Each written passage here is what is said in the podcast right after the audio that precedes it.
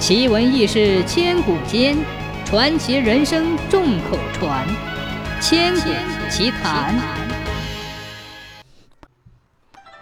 很久以前，有一户姓丁的人家，生了一男一女，哥哥比妹妹要大十几岁。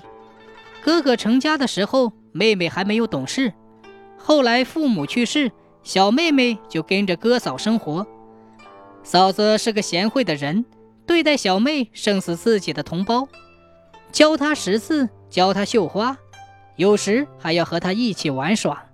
姑嫂两人从来不曾吵过一回，邻居个个夸，并编成了顺口溜：“哥哥好看嫂嫂，嫂嫂好才是真正的好。”有一天，妹妹在外面玩，捡到一个桃盒子带回家，嫂嫂把它种在天井里。嫂子拎水，妹妹浇，桃树就慢慢长大了。可是没等到桃树结桃，妹妹就嫁到了千里之外的地方。多少年来，这棵桃树年年春天花开一树，就是不结桃。这一年，桃树终于结桃子了。怪呀，一棵大桃树只结了一个大桃子。他们天天望，日日盼。这一天，桃子熟了。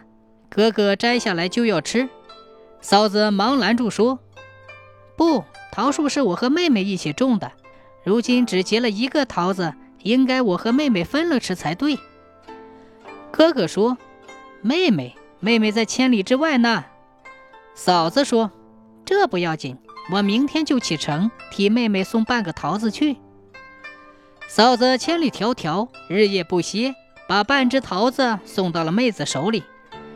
妹子捧着桃子，望望嫂子那吹焦的脸，还有走瘸的腿，说道：“这真是千里送半桃，礼轻情意重啊。”后来有人把“千里送半桃，礼轻情意重”说成了“千里送鹅毛，礼轻情意重”。